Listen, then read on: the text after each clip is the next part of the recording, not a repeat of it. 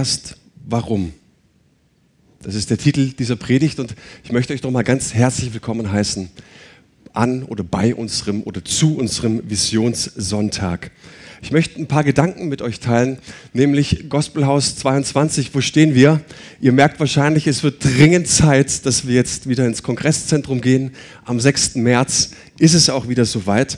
Und ich möchte mit euch mal so den Herzschlag der Gemeinde teilen, aber vor allen Dingen, von was sind wir überzeugt? Was möchte unser Gott am allermeisten von uns? Was sind unsere Herausforderungen, aber vor allen Dingen, was ist das große Potenzial unserer Gemeinde und für diese Stadt? Und frag immer erst, warum dieses kleine Fragewort, das ist für mich persönlich ein in den letzten Jahren so wichtiges Wort geworden. Frag immer erst, warum. Ja, was sind meine Motivationen? Was sind die Haltungen dahinter? Warum tue ich, was ich tue? Warum predige ich, was ich predige? Warum leite ich, wie ich leite? Wir haben alle irgendwo ein Warum und ich spüre, je stärker dieses Warum, diese Fragen geklärt sind, desto mehr entspannter wird dein Leben, desto entschleunigter wird dein Leiten, dein Predigen, weil du einfach weißt, hey, diese Dinge, die sind von Gott und es gibt auch ganz vieles, das ist einfach nicht von Gott und was nicht von Gott ist, das kann weg, stimmt's? So, das ist ein ganz, ganz wichtiger Punkt. Und die ersten zehn Minuten musst du ohne Bibelverse aushalten, ne? aber die kommen. Ich habe sechs Bibelverse, okay? Für alle, die jetzt schon so langsam Koller kriegen, die Bibelverse kommen, ja? So, wenn ich meine Kinder frage, warum zum Beispiel hast du das getan, dann schauen sie mich mit großen Augen an. Äh, weiß nicht. Warum zum Beispiel diese Woche passiert, warum malst du mit Edding auf dem Teppich? Oder an der Fensterscheibe? Oder warum sieht die frisch tapezierte Wand schlimmer aus als vorher? Und dann schauen dich Kinder an mit großen Augen. Ich, ich weiß es nicht, es ist einfach passiert. Und solche Sprüche meiner Kinder predigen zu mir, weil ich davon überzeugt bin, dass wir einen genialen Schöpfer haben, der so gute Gedanken über dein Leben hat und der nicht sagt, hey, ich möchte, dass dein Leben einfach so passiert. Hey, du hast ein Why, du hast ein Warum, du hast einen Daseinszweck. Und ihr Lieben, soll ich euch was sagen? Wenn wir über das Gospelhaus hier in Heidenheim sprechen, dann passieren die Dinge nicht einfach so, wie sie passieren, weil wir ein Warum haben. Seid ihr bei mir? In Pfingstgemeinden sagt man an solchen Stellen manchmal auch Amen oder Halleluja. Lade ich euch herzlich dazu ein. Hey, warum gibt es uns als Gospelhaus? Und das ist nicht einfach so eine Floskel, so eine Alibi-Ding, dass wir halt einfach auch irgendwas auf dem Papier stehen haben, sondern wir sind felsenfest davon überzeugt, uns gibt es, damit Menschen ihren Weg mit Gott finden, damit du, damit ich meinen Weg mit Gott finde. Und das tun sie, indem sie das Evangelium hören. Das tun sie, indem sie hier sind, an unserem Predigtreihen dran sind. Und ich kann euch nur einladen, allein die letzten zwei Predigtreihen, die haben so sehr in mein Leben gesprochen. Du wirst etwas finden, was in deinem Leben positiv dazu beiträgt, mit Gott zu gehen. Das tun sie, indem sie beispielsweise nach dem Gottesdienst Gebet in Anspruch nehmen. Ja, so, dass ich was festmache aus der Predigt. Ich kann was festmachen. Vielleicht habe ich dich verstört das ist auch meine Aufgabe als guter Hirte. Aber vielleicht habe ich auch was Gutes dir zugesprochen. Dann darfst du es festmachen am Ende des Gottesdienstes. Menschen besuchen unsere Kleingruppen und vertiefen ihren Glauben. Menschen erfahren, was ihre Berufung ist. Und sie werden gefördert im Dienst und in den Dienstgruppen. Und hier sitzen so viele Leute, ich weiß es, weil ich in den letzten Wochen darüber gesprochen habe, die sagen, ich habe hier meine Berufung entdeckt und es ist nicht einfach nur diese plumpe Mitarbeit, sondern wir erleben auch tatsächlich dieses Ich bin wirksam für meinen Herrn. Ich soll hier dienen. Wir kommen nachher noch drauf, okay? Aber das tun sie und auf was wir ganz, ganz besonders stolz sind, auf unser Mentorenprogramm, was kein Programm ist. Wir haben Mentoren ausgebildet für dich, für euch, dass, wenn du sagst, es gibt so ein Thema, da komme ich einfach nicht weiter, da brauche ich jemanden, da muss mich jemand an der Hand nehmen, dann gehen wir mit diesen Menschen diesen Weg. Wir begleiten es, uns so ein Herzensanliegen. Also wenn ich sage, uns, wir existieren, damit Menschen ihren Weg mit Gott finden, dann ist es nicht nur eine Floskel, sondern wir haben in den letzten Jahren alles dafür getan, um tatsächlich auch Antworten zu geben, wie wir Menschen auf ihrem Weg mit Gott helfen. Und, was soll ich euch sagen? es passiert. Halleluja. Und in diesem Jahr feiern wir 66 Jahre Volksmission Heidenheim. Ist das nicht cool? Schnapszahl. 66 Jahre Volksmission. Und als ich mit meiner Frau vor fünfeinhalb Jahren hierher kam, da weiß ich noch, da hatten wir einen Lobpreisabend im September. Ähm, und es war 60-jähriges Bestehen. Daran kann ich mich richtig gut erinnern. Und es ist einiges passiert. Und wir haben uns als Familie entschieden, hierher zu kommen. Und wir hatten einen Auftrag, weil du ziehst ja nicht von A nach B, von der einen Stadt in die andere, ohne zu sagen, mal schauen, was passiert. Stimmt's? So, wir wussten, wir haben Gott und er sagt nicht einfach nur, es passiert halt, sondern es gibt einen Auftrag. Und ich weiß noch, dass wir genau vor sechs Jahren, wenn mich nicht alles täuscht, war das ein 12. Februar, habe ich hier zum allerersten Mal gepredigt. Und wir haben so tolle Leute kennengelernt und wir waren von dieser herzlichen Gemeinschaft und der Atmosphäre wirklich angetan. Und wir saßen im Auto, sind zurückgefahren. Ich gucke meine Frau an und wir beide schütteln den Kopf. No, das ist es nicht. Und das machen wir nicht, weil wir jemanden beleidigen wollen, sondern wir haben diese riesengroße Arbeit gesehen, dieses riesengroße Feld, das hier zu bestellen ist. Wahnsinn. Und als Leiter gehst du in eine Kirche und du stirbst mindestens fünf, sechs, acht Tode. Du kannst nicht der bleiben, der du bist. Du kannst nicht der bleiben, der du bist. Das habe ich gemerkt als, als Leiter. Und es ist eine gute Nachricht. Und wir sahen dieses Riesenpotenzial in dieser Stadt und wir sahen das Riesenpotenzial in dieser Gemeinde. Und ich bin davon überzeugt, dass eine Gemeinde eine DNA hat. Und diese DNA der Gemeinde ist Mission und das Zurüsten von Jünger Jesu.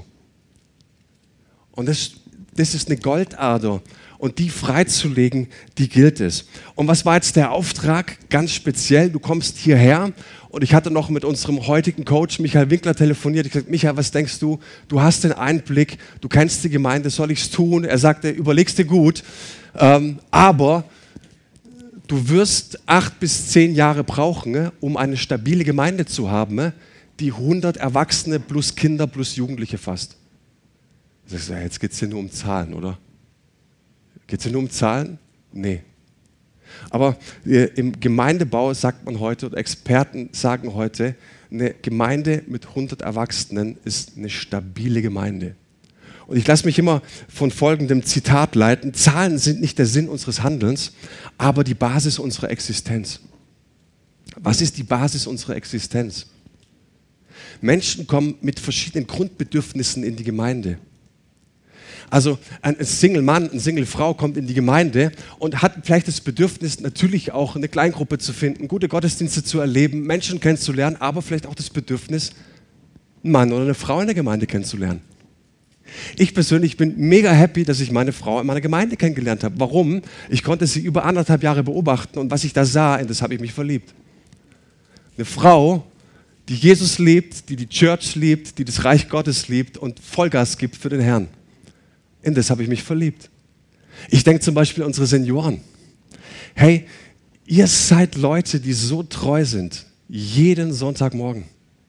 Und ich bin so stolz auf die Arbeit, die, die Gabi äh, begleitet, die Dorothea begleitet. Ich bin so stolz auf dieses Seniorennetzwerk, das wir in der Pandemie spannen konnten.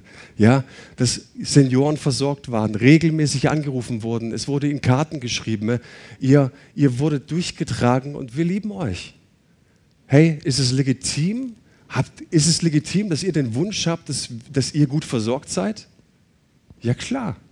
Ja, ich denke an Familien mit Kindern hat eine Familie den legitimen Wunsch oder ist es okay, den legitimen Wunsch zu haben, etwas für die Kinder anzubieten? Ne? Na klar. Ist es legitim, dass wenn eine Familie mit Jugendlichen hierher kommt, zu, zu fragen, ne? hey, was ist mit meinen Jugendlichen? Habt ihr was? Natürlich ist es legitim. Ja?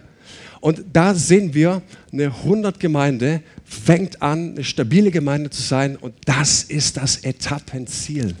Etappe. Okay? Darum geht es. Und wir stellen fest, wenn wir diese legitimen Wünsche nicht nur für uns beanspruchen, sondern für alle anderen auch, dann merken wir, das funktioniert in diesem Gebäude nicht mehr. Stimmt's? Ist nicht schwierig. So, aber wenn Zahlen nicht ausschlaggebend sind, was ist dann ausschlaggebend? Also ich habe aufgehört, Gottesdienstbesucher zu zählen. Macht in der Corona-Zeit sowieso keinen Sinn. Aber auch so. Hey, was zählen wir? Es zählt doch, was Gott in deinem Herzen tut. Es zählt doch, dass Menschen ihren Weg mit Gott finden. Und ich habe mir überlegt, oder wir haben uns überlegt, ähm, was ist unser Touchdown? Also im, im, Football, ja, der, der, der Football wird über die Linie getragen, bam, das ganze Stadion jubelt und explodiert, Touchdown. Oder im Baseball ist es der Home Run, der Schläger, der haut den Ball übers Stadiondach und wir sagen, wir feiern es. Das freut uns von ganzem Herzen. Ne? Da gehen wir ab wie die kleinen Kinder. Ja, also was zählen wir? Und wir sind folgendermaßen vorgegangen. Wir haben uns überlegt, was sind denn eigentlich unsere Werte? Und die habe nicht ich festgelegt, sondern wir haben die Gemeinde zu Plenumsabenden eingeladen und wir haben gemeinsam uns gefragt, hey, was ist uns wichtig? Und wir haben sechs Werte festgelegt, auf die kommen wir gleich noch, weil wir davon überzeugt sind, dass gelebte Werte immer eine Kultur prägen. Versteht ihr? Also wir bauen nicht nur Programme, sondern wir bauen eine Kultur. Und ich glaube, dass Jesus gesagt hat, hey, ihr sollt rufen, dein Reich komme.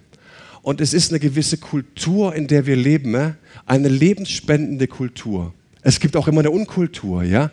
Aber das ist der Punkt. Gelebte Werte sind so viel mehr als Programme.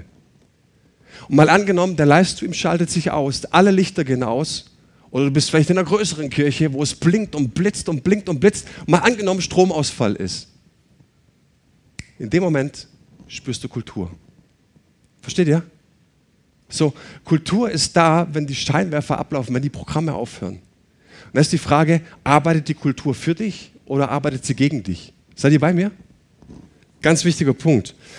Weil gelebte Werte schaffen eine Kultur, eine Atmosphäre und ein Klima. Und Kultur, was soll ich sagen, die ist rund um die Uhr am Werk. Und das ist positiv. Kultur macht keine Pause und ist immer dabei zu beeinflussen. Kultur unterstreicht immer und immer wieder, was wirklich wichtig ist. Und hier sind unsere Werte. Wir haben uns dafür entschieden, dass wir von Gott alles erwarten können. Und darum geht es jetzt auch gleich. Wir haben uns dafür entschieden, diesen Wert der Gastfreundschaft zu leben. Uns wurde bewusst, dass wenn wir wirklich von Jüngerschaft sprechen, dann müssen wir auch über Zuverlässigkeit sprechen. Weil nur in einem zuverlässigen Elternhaus können Menschen gedeihen und Kinder gedeihen, stimmt's? So, äh, wir haben uns für eine Wertschätzungskultur entschieden, beziehungsweise eine Feedbackkultur, dass wir uns immer wieder wertschätzen und feedbacken wollen. Wir wollen großzügig leben und wir wollen Leben entfalten, in dem die Jüngerschaft steht. Und wir haben diesen Wert definiert, Erwartung. Wir wollen von Gott alles erwarten. Wie kommen wir darauf? Ich meine, ich kann jetzt sagen, hey, wir zählen nicht die, die, die Leute, aber wir zählen, dass du, was du erwartest. Jetzt los, los, erwarte mal. Äh, wie soll das funktionieren? Auch, ihr merkt so, auch das braucht einen Plan. Äh, lasst uns mal ein bisschen in die Evangelien schauen. Und jetzt kommen die Bibelverse. Halleluja. Jesus gibt uns zum Beispiel im Missionsbefehl nicht Matthäus 28, sondern Apostelgeschichte 1,8 einen unglaublich krassen Maßstab, was unsere Erwartungen angeht. Es heißt dort, und ihr lest es, aber wenn der Heilige Geist auf euch herabkommt, werdet ihr mit seiner Kraft ausgerüstet werden und das wird euch dazu befähigen, meine Zeugen zu sein in Jerusalem, in ganz Judäa und Samarien und überall sonst auf der Welt, selbst in den entferntesten Gegenden der Erde. Versetzt euch mal in die Situation der ersten Jünger kurz bevor Jesus in den Himmel auffährt, kurz bevor der Heilige Geist äh, ausgegossen wird, hören die Jünger, jetzt passiert etwas, das über euren Tellerrand hinausgehen wird. Jetzt passiert etwas, das, das dein Pflanzentöpfchen, das du dir schön klein gepflanzt hast, was darüber hinaus wachsen wird. Und sie waren gespannt, was kommt. Ich dachte da zum Beispiel an das Gleichnis in Markus 4. Da haben wir dieses Gleichnis von einem Seemann, der rausgeht und aufs Feld aussät und dann geht er schlafen und es passiert Tag ein, Tag aus. Und was wird da gesagt? Die Saat wächst von alleine. Also lasst uns mal die fromme Keule ablegen und sagen, okay, rein theoretisch sagt doch Jesus hier Folgendes, es wird etwas passieren ohne unser Zutun. Stimmt's? Und weißt du, vielleicht bist du hier und du sagst, hey, das Reich Gottes ist mit der Gemeinde nicht eins zu eins gleichzusetzen. Darf ich dir was sagen? Ne? Ja, das stimmt. Aber das größte Betätigungsfeld des Reiches Gottes ist die Gemeinde Jesu.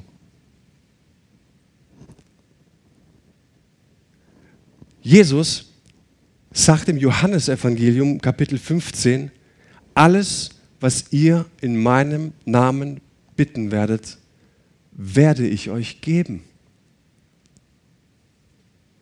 Jemand, der das das allererste Mal hört, der muss zwangsläufig zu dem Schluss kommen, ich darf Jesus um alles bitten. Stimmt das? Und er wird es uns geben. Und das war mein Highlight ähm, in meiner persönlichen Bibellese diese Woche. Markus 13, da heißt es von Jesus, denn er heilte viele, sodass alle, die Leiden hatten, sich auf ihn stürzten, um ihn anzurühren. Da dachte ich mir, Wahnsinn. Die sind nicht mehr Schlange gestanden, sondern sie sahen, was bei Jesus möglich ist. Sie sahen das Potenzial des Sohnes Gottes. Die sahen, ich muss sie nur anfassen ne? und ich werde gesund. Und die stellten sich nicht einfach in die Reihe und sahen auf einmal, ja, wir warten, bis wir drankommen, sondern du siehst jetzt auf einmal, das ist der Jackpot vor mir und du schmeißt dich auf Jesus drauf. Und wisst ihr, ich hätte auch viel, viel mehr Bibelstellen aufführen können, aber bis hier mal hin.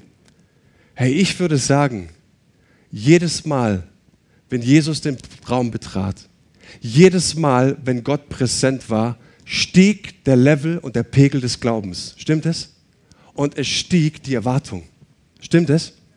Hey, wenn du heute Morgen hier bist und nichts mehr von deinem Gott erwartest, dann ist Gott vielleicht schon lange ausgezogen. Und deswegen wollen wir als Gemeinde erwarten, ne? weil wir glauben, mit unserem Gott, der hier in der Mitte ist, der ist noch lange nicht fertig. Und hey, überall, wo du zu Lobpreisabenden kommst, wo du zu Gebetsabenden kommst, wo du in Kleingruppen kommst, wo du mit Leuten im Gespräch bist und auf einmal merkst, was Gott in den letzten Monaten, Jahren in ihrem Leben getan hat, da steigt mein Glaubenslevel.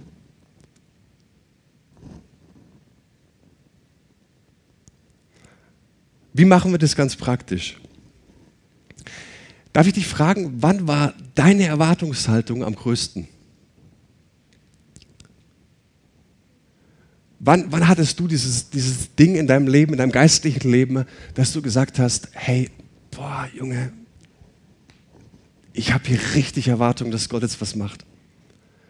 Ich erinnere mich so ähm, an unsere erste Zeit im Glauben. Unsere Pastoren, die waren mega. Unsere Pastoren, die haben uns überall hin mitgeschleppt.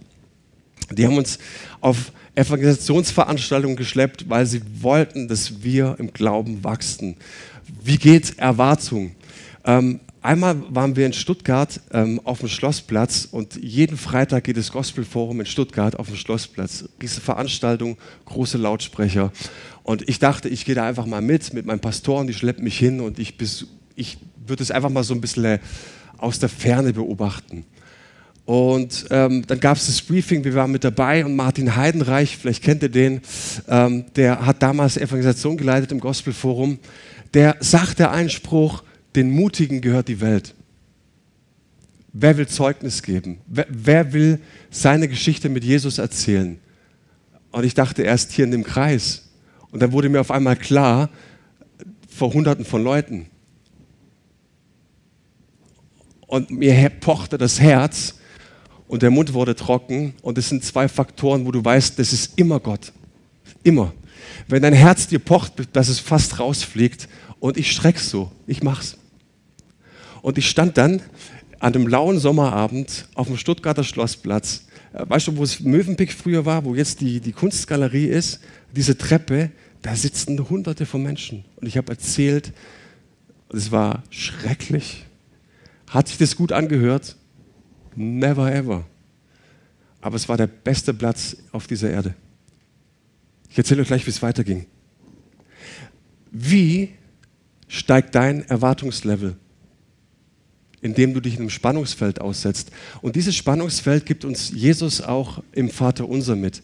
Er sagt uns ganz klar, so sollt ihr beten, ne?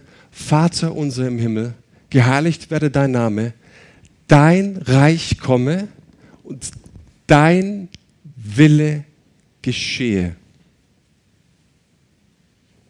Nicht mein Wille, dein Wille geschehe. Darf ich das mal übersetzen mit meinen Worten? Ne? Mit, Jesus gibt ihr nicht einfach nur ein paar Gebetssätze mit, sondern eine Haltung. Und diese Haltung heißt, wir wollen, was Gott will. Ich will, was Gott will. Und auf einmal bist du in einem Spannungsverhältnis, weil du merkst, was Gott will, hat nicht immer was damit zu tun, was ich zu geben habe. Aber ich will, was Gott will. Okay? Mit anderen Worten, lasst uns mal ein bisschen kreativ bleiben. Ich habe das aus einem Lied raus. Ähm, mit anderen Worten würde ich sagen, ich mache alle Tore weit, dass Gott in meinen Alltag einziehen kann. Jesus, jede Türe ist dir geöffnet. Alle Tore stehen weit. Nichts ist dir verschlossen. Mein Herz ist dir geweiht. So würde ich dieses Spannungsfeld äh, äh, bezeichnen, dass wenn du drin sitzt und du sagst, du, ich, ich eigentlich komme ich ein bis zweimal im Monat in Gottesdienst und ich brauche da meinen Pastor in Hochform und wenn die Lobpreiser dann auch gut drauf sind, dann Halleluja. Hey, ich glaube, dass Gott mehr für dich hat.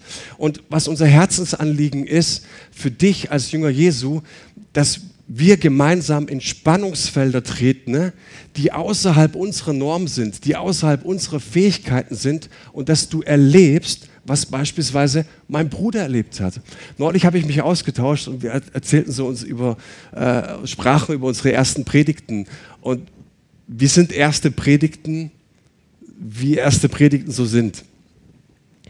Und äh, mein Bruder erzählte mir, weißt du noch, nach der ersten Predigt kam der Pastor auf mich zu und sagt, hey, wir machen gleich einen Termin für die zweite Predigt aus. Okay, gut. An diesem Tag der zweiten Predigt sollte eigentlich eine Kindersegnung stattfinden. Der Papa dieses Kindes, der ging auf den Pastor zu und hat, hat gesagt, ich habe gehört, dass der Lehrling predigt. Könnte der nicht predigen, könntest du lieber predigen, weil ich habe meine Familie eingeladen und so und es ist voll peinlich. Was macht der, äh, was, was macht der Pastor? Da geht zu meinem Bruder hin und sagt, du, äh, ich wollte nur sagen, XY hat mir gesagt, der wollte nicht, dass du predigst. Ich sage dir aber nur, ich will, dass du predigst und ich weiß, ich stehe 100% vor dir, äh, hinter dir und vor dir. Okay? Was macht er? Er geht in die Predigt, in dieses Wahnsinnsspannungsfeld. Du weißt, da gibt es Leute, die wollen nicht, dass du heute predigst und so. Und du stehst dahin und es ist deine zweite Predigt. Und wenn du nicht ganz blöd bist, dann weißt du auch, dass deine Ressourcen und deine Mittel bei der zweiten Predigt begrenzt sind. Und er predigt und unter den Besuchern, den Gästen, war ein Mann, der so angetan war und der am Ende des Gottesdienstes bei meinem Bruder sein Leben in Jesu Hände gelegt hat. Halleluja wenn du keine Spannungsfelder mehr hast, wenn du nicht mehr in dieser Haltung der Erwartung lebst, wenn dein Slogan nicht ist, ich will, was Gott will, dann lebst du ein stinkelangweiliges Christensein. Wie ging meine Geschichte aus? Ich stand am Schlossplatz mit schlotternden Knien, mein, mein Mund war trocken ohne Ende. Es war furchtbar. Dann kommt da noch ein Kleinkind angerannt und wollte mir irgendwas, ich dachte, das gibt's jetzt nicht, oder? Da kam ein Kleinkind angerannt und hat die ganze Zeit an meine Hose gezupft. Und ich war nervös und meine Güte. Und am Ende der Predigt, äh, der, des, der Veranstaltung, kam eine junge Frau auf uns zu mit Selbstmordgedanken. Und wir haben für sie gebetet. Wenn du keine Spannungsfelder mehr hast in deinem Christsein, ist es nicht so gut um dich bestellt. Von Gideon, dieser große Mann Gottes, wird gesagt, 6,34, Richter 6,34, aber der Geist des Herrn umkleidete Gideon. Und dann hat er noch diesen Deal mit dem Felle auslegen und so weiter. Und dann hat er aber auch gemerkt, als der Herr ihn umkleidet hatte, dann schrumpfte die Zahl seiner Mannschaft bis auf 300. Die Geschichte kennt ihr wahrscheinlich. Ja? Wisst ihr, was da eigentlich steht im Hebräischen? Nicht der Geist Gottes kleidete Gideon, sondern der Geist Gottes kleidete sich mit Gideon. nicht mein Wille geschehe, sondern dein Wille geschehe. Was für ein Spannungsfeld. Und dann ziehst du da raus und dann hast du noch so ein charakterliches Defizit mit dem Mut und so, legst die Fälle noch aus und alles ist gut. Und auf einmal kleidet sich der Geist Gottes mit Gideon und dein Spannungsfeld wird immer größer. Die Mannschaft schrumpft immer mehr und immer mehr und immer mehr. Und was ich aus dieser Geschichte lerne, ist, genau das ist Gottes Thema für dich und für mich. Und was haben wir gesagt? Frag immer erst warum was zählen wir? Zählen wir Gottesdienstbesucher? Ich habe gelernt, es macht wenig Sinn. Aber es macht Sinn, Menschen zu zählen, die sagen, ich trete neu in dieses Spannungsfeld.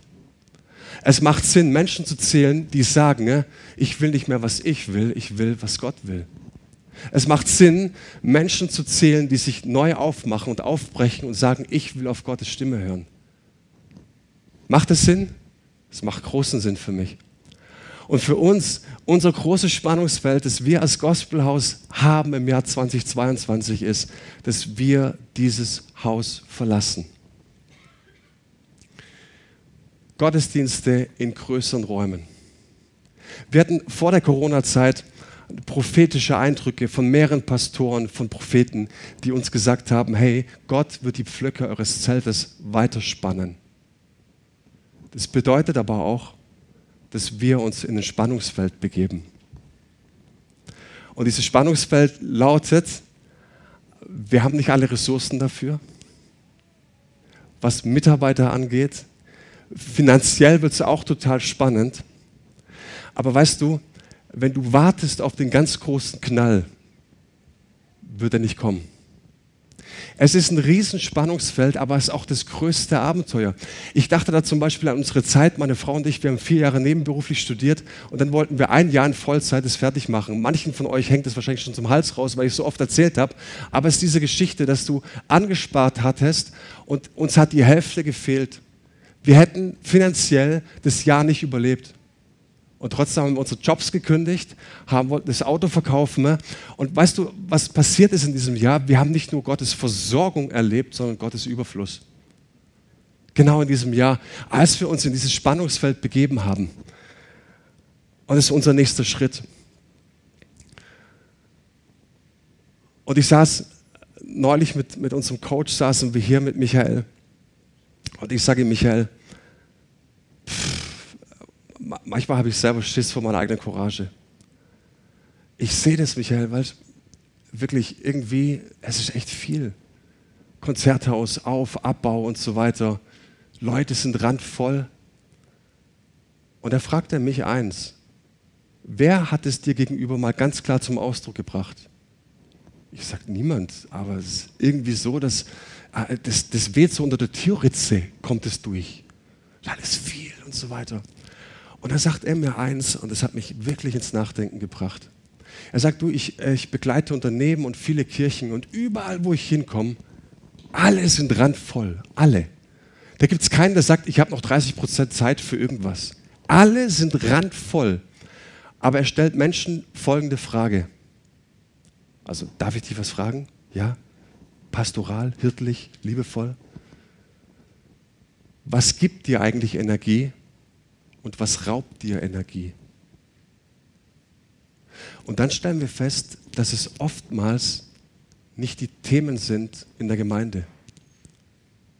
Ich glaube, dass wenn du dich in ein Spannungsfeld begibst, du merkst Gottes Geist in deinem Leben, wie er an dir handelt, wie er in dir wirksam ist, das gibt dir Kraft.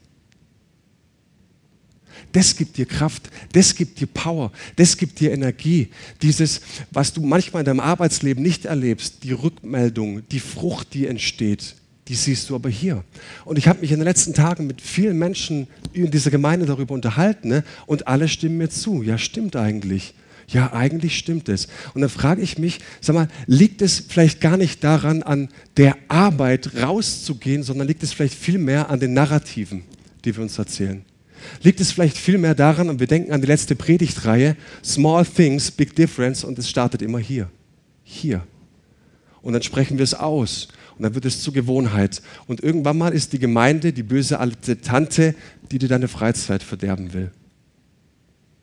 Aber ich glaube, Gemeinde Jesu ist der Ort, der dich befähigen möchte, in ein Spannungsfeld zu treten, ne? dass du erlebst, dass der Geist Gottes sich mit dir kleidet, dass du lebst, in Gottes Reich wirksam zu sein, was dir Kraft und Energie gibt. Okay, die Liter darf nach vorne kommen. Du bist ja schon vorne. Letzter Gedanke. Und jetzt sind wir wieder bei meinem Deal den ich mit meinem Herrn habe. Ich persönlich, ich habe, was Gemeinde angeht, auch echt ein paar herbe Rückschläge hinnehmen müssen. Nicht nur hier, sondern auch an anderen Orten, wo ich gedient habe. Und ich glaube, dass ich mehr als einmal die Möglichkeit gehabt hätte, einfach auszusteigen und zu sagen, pff, Gemeinde. Und ich weiß, dass dieses Haus flank vor meiner Zeit ganz starken Aufbruch hatte. Raus aus diesem Haus ins Freud Ausbildungszentrum. Sonntag für Sonntag aufbauen, abbauen, aufbauen, abbauen. Es kamen so viele Menschen dazu, man konnte das Wachstum nicht so richtig halten und die Erzählungen schwanken. Manche sagen, es waren 200 Leute, manche 300. So Typen wie ich, die sagen, es waren 300, 350. Keine Ahnung, wie viel es waren. So zwischen 200 und 300. Und du baust auf, du baust ab, du baust auf und du baust ab. Und irgendwann realisierst du, wahrscheinlich erst ziemlich spät, hey, der Kern der Gemeinde wächst ja eigentlich gar nicht. Und dann aus irgendwelchen Gründen, was rational bis heute keiner so richtig erklären kann, ist vieles weggebrochen. Und dann hast du hier Heimat gefunden. Und ich weiß, dass für viele dieses Haus so eine Art Elternhausfunktion hat hier kann ich zurückkommen. Und ich habe darüber mit einer Schwester diese Woche gesprochen und ich habe mir die Frage gestellt, sag mal, mal angenommen, die Volksmission in Heidenheim hätte heute eine Gemeindegröße von 400 Personen, hätte eine Durchschlagskraft in der ganzen Region. Würden nicht alle Beteiligten von damals hier stehen und sagen, der Aufwand hat sich gelohnt? Das Investment hat sich auf jeden Fall gelohnt. Es war anstrengend, es war schwierig. Manchmal haben wir uns angeschaut, wussten nicht, ob das das Richtige ist. Aber heute wissen wir, es hat sich definitiv gelohnt. Und ich lade dich ein, vielleicht mal deine Leidenschaft für die Kirche und die Enttäuschung zu trennen. Dass wir die Enttäuschung mal anschauen darüber aber dass wir leidenschaftlich ins Reich Gottes und die Gemeinde investieren, dass wir leidenschaftlich seine Kirche bauen, dass wir leidenschaftlich wirklich sagen, wir wollen eine Durchschlagskraft in dieser Region als Gemeinde haben. Ist es das nicht wert? Ich denke schon. Und diese Predigt habe ich ganz bewusst gehalten, ne? weil wir morgen eine GV haben. Und ich weiß als Erstbesucher vielleicht gerade nicht so, das vielleicht eine andere Predigt erwartet und so. Ähm, hey, und trotzdem ist es mir ein Herzensanliegen. Mein Kollege Stefan Striefler hat in meiner Einsetzungspredigt gepredigt. Vielleicht weißt du es noch. Jonathan und die Waffenträger. Und hier geht es nicht um Waffenträger und wer ist der Chef und so weiter. Er hat gesagt, hey, mach dich mit auf. Sei Waffenträger, mach dich jetzt mit auf. Geh jetzt mit Manu mit, er will aufbrechen. Und wir empfinden als Gemeinde, dass Gott jetzt aufbrechen möchte. Und ich möchte dich fragen, bist du dabei? Bist du dabei, dich wieder neu in dieses Spannungsfeld zu begeben und zu sagen, Gott, es könnte schief gehen. Aber ich weiß, Heiliger Geist, wenn du da bist, wenn du dich kleidest mit mir, wenn du mich erfüllst, wenn du mit uns bist, werden wir den nächsten Schritt gehen. Und wir wissen, ja, das Leben an sich ist ein Risiko. Und ich weiß, noch keiner ist lebend rausgekommen. Alles ist ein Risiko. Aber trotzdem vertrauen wir aufs neue Gott. Und als ein guter Hirte möchte ich dich nicht davor bewahren, dass du dich in das nächste Spannungsfeld nicht begibst, sondern ich möchte dich liebevoll in das nächste Spannungsfeld mit reintragen. weil wir dann Gottes Kraft erleben, weil wir dann Gottes Möglichkeiten erleben, weil wir dann seine Wunder erleben. Und ich frage dich, bist du mit dabei? Bist du mit dabei? Vater im Himmel, wir danken dir, dass du so geniale Gedanken hast über unsere Gemeinde. Wir danken dir, dass du so gute Pläne hast über unsere Gemeinde und dass du der Gott des Wachstums bist, dass du der Gott der Stärke bist, dass du der Gott bist, der Leben entfaltet, dass du der Gott bist, dessen Gegenwart sich ausbreiten möchte, dass du der Gott bist, der sagt, hey, es wächst von alleine. Und wir preisen dich von ganzem Herzen, Herr, weil wir nicht auf uns schauen, sondern weil wir auf deine Möglichkeiten schauen, auf deine Mittel schauen, auf deine Ressourcen schauen. Wir wissen, sie sind unendlich. Und wir beten dich an. Und wir bitten dich, dass du Menschen mitnimmst, dass du Menschen einlädst, Verletzungen und Wunden anzuschauen. Du bist es, der die stumpfen Äxte wieder schärfen kann. Du bist es, Herr, der geschundene Herzen neu beleben kann. Wir wissen, Herr, dass du der Gott bist, der versöhnen möchte, der wiederherstellen möchte, der heilen möchte. In Jesu Namen. Hab vielen Dank für diese Zeit und hab Dank, dass du jetzt weitersprichst in Herzen. Amen.